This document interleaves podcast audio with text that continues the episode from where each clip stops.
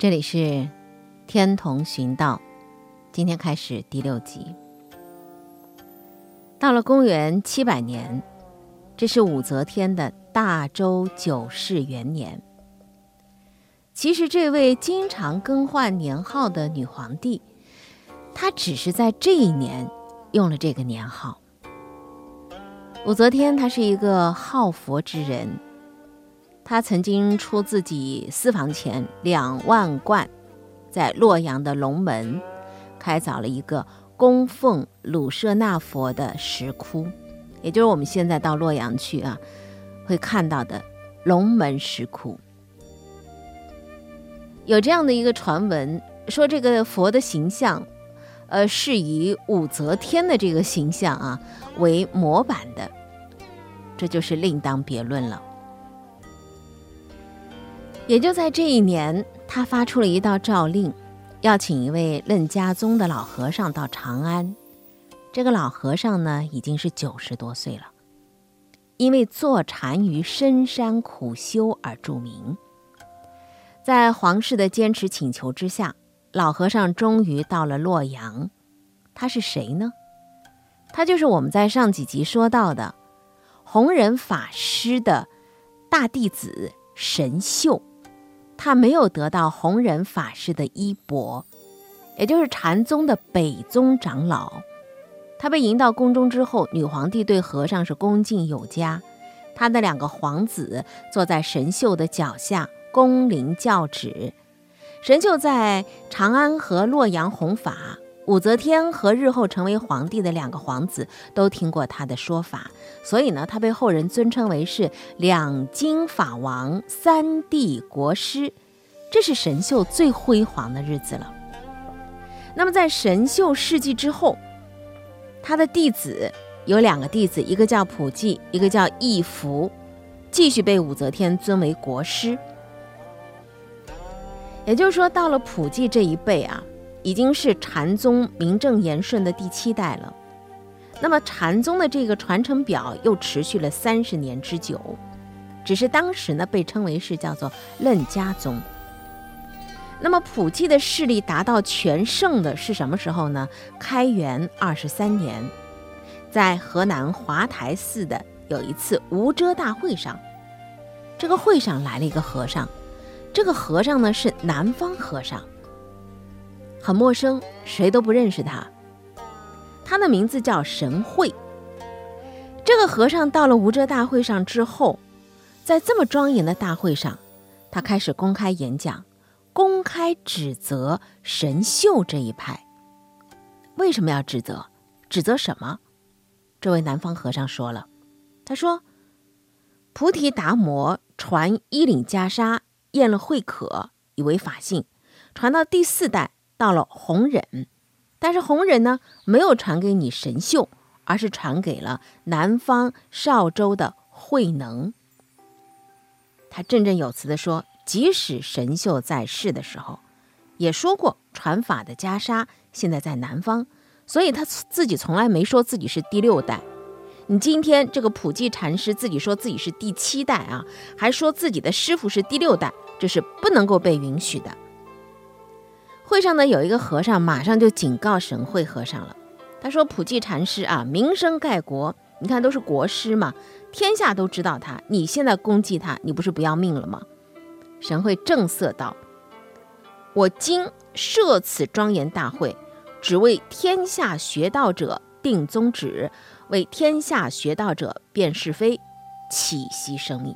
说我就是来说这个道理的，我根本就不顾惜我的生命。”于是呢，神会宣布说，神秀和普济的禅啊禅宗是假的，因为他们只是见物的法门，而我六代祖师指的是慧能，一一皆言单刀直入，直了见性，不言间接。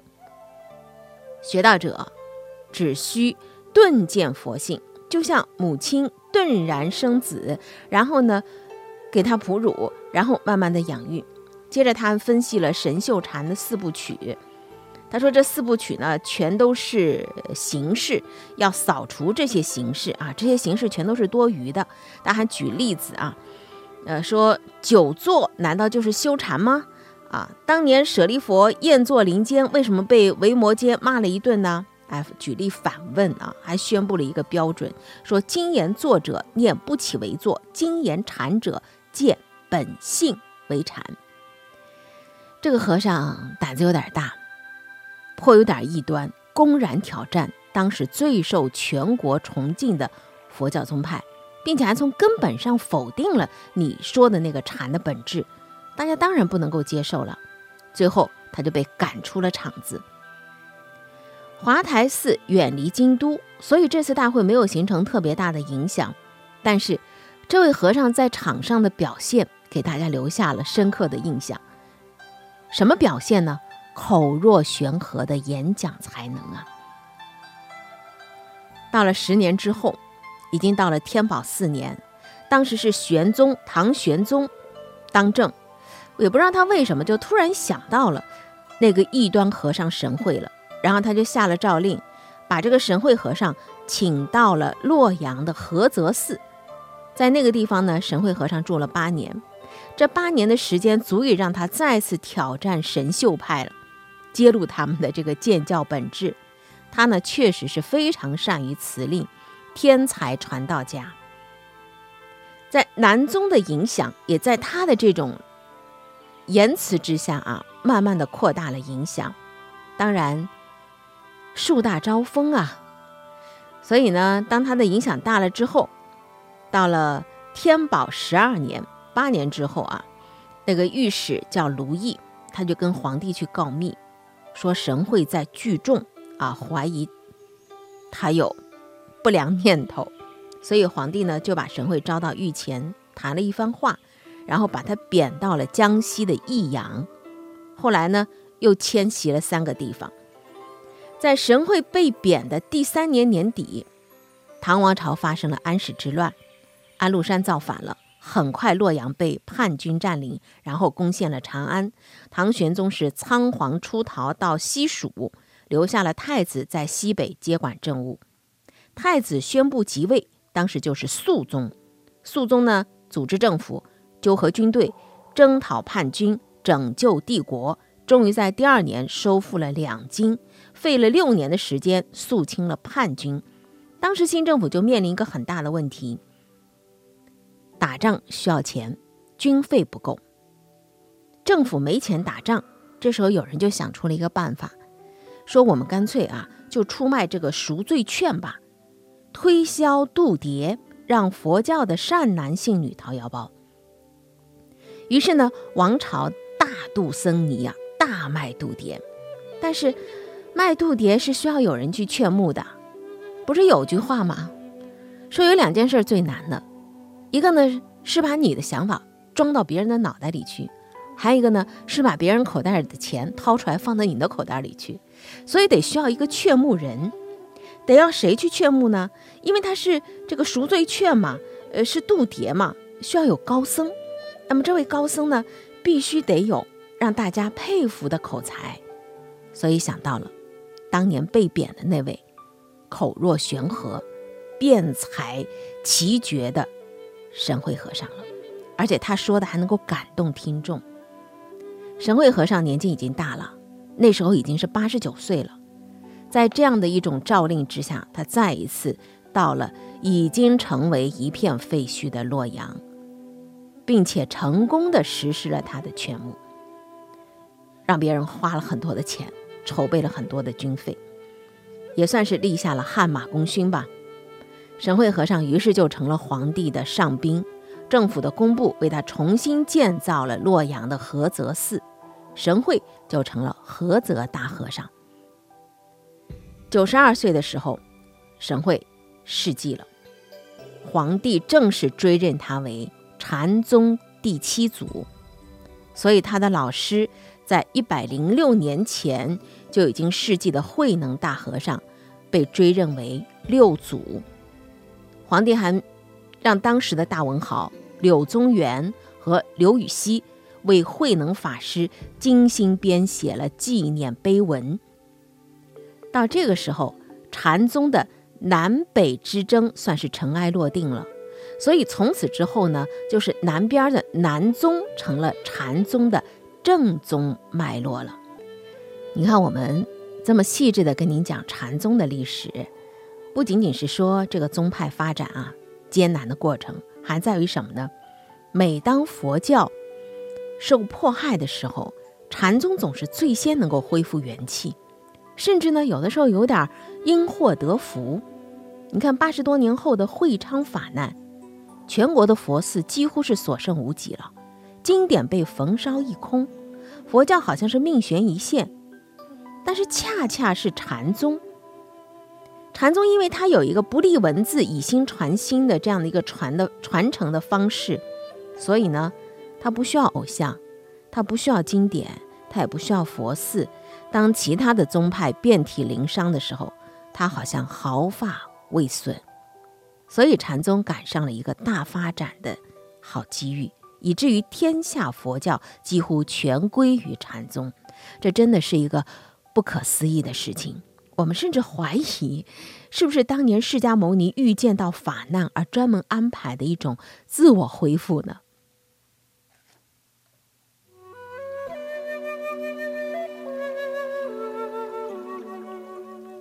我们前面啊说到过这个。呃，藏幻禅师，他是一位非常了不起的人物。他是天童的开法之祖。在他主持天童寺之后，迎来天童的第一次兴盛。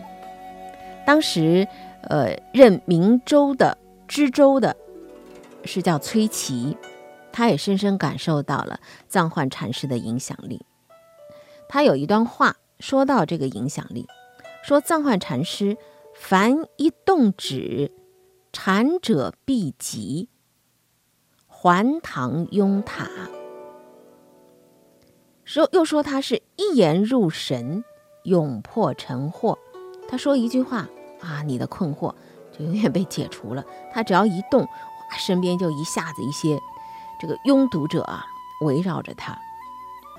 这样的高僧。必定有非凡之定力。还有一个故事说到过，藏幻禅师遇到唐末的时候，浙东一个叫裘府起事造反，当时手里拿着兵器的那些乱兵闯入寺院，藏幻禅师呢就在那里明心安坐，神色肃穆。乱兵看到安详淡定的他，都有点惊悸震慑。纷纷下跪叩礼，就回了。因而，在这个大和尚事迹焚化之后，发塔揭盖，异香凝空，得舍利数千颗，红翠交辉，白光上冠。这是当时的描写。在他焚化之后啊，就舍利子的情形，他的弟子介休把这个情况汇报给了朝廷，朝廷。赐赐心净僧号，心灵的心，镜子的镜。天童禅寺的光大，就是从心境大师开始的。时代往往阴差阳错的给予了一些机缘巧合，让顽强者坚韧的生存着。因缘到的时候，你就会看到，突然。开花结果了。